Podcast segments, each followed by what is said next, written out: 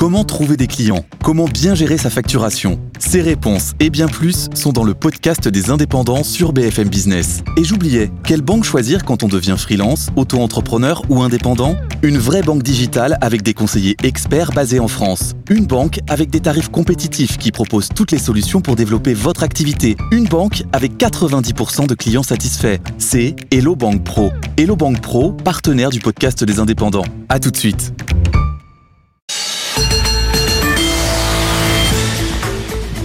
Et Antoine, c'est bien parti pour euh, enregistrer de nouveaux records aujourd'hui à la Bourse de Paris.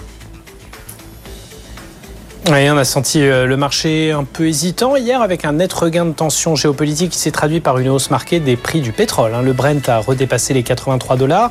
Alors ça reste un petit peu tendu ce matin. Un repli sur les valeurs sûres, notamment euh, la défense, l'énergie, l'alimentation, la pharma.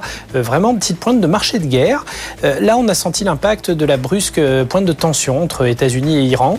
Puis ça s'est un petit peu calmé. Le CAC arrache une hausse, mais surtout potentiel libéré à Wall Street. Triple record absolu pour le Dow Jones le Nasdaq et le S&P 500.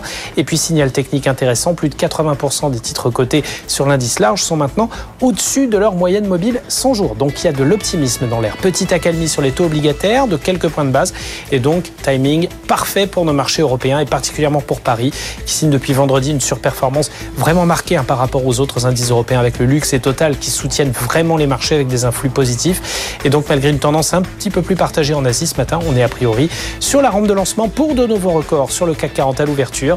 En avant-marché, on est déjà largement au-dessus du dernier, hein, autour des 7660, 7670. Bon, bah écoutez, il faut en profiter parce que la journée, de toute façon, va être riche. Il y a toujours les publications. Puis il y a en matière macroéconomique, évidemment, les chiffres de la croissance. Oui, chiffre de la croissance, hein, bien sûr, à 7h30 euh, en France. Hein, on attend euh, une petite hausse donc à 0,6% euh, sur une année hein, pour le quatrième trimestre. On attend aussi les revenus et dépenses des ménages. Croissance également en Allemagne qui sera à regarder. On attend une petite rechute de trimestre à trimestre sur le quatrième, moins 0,3%.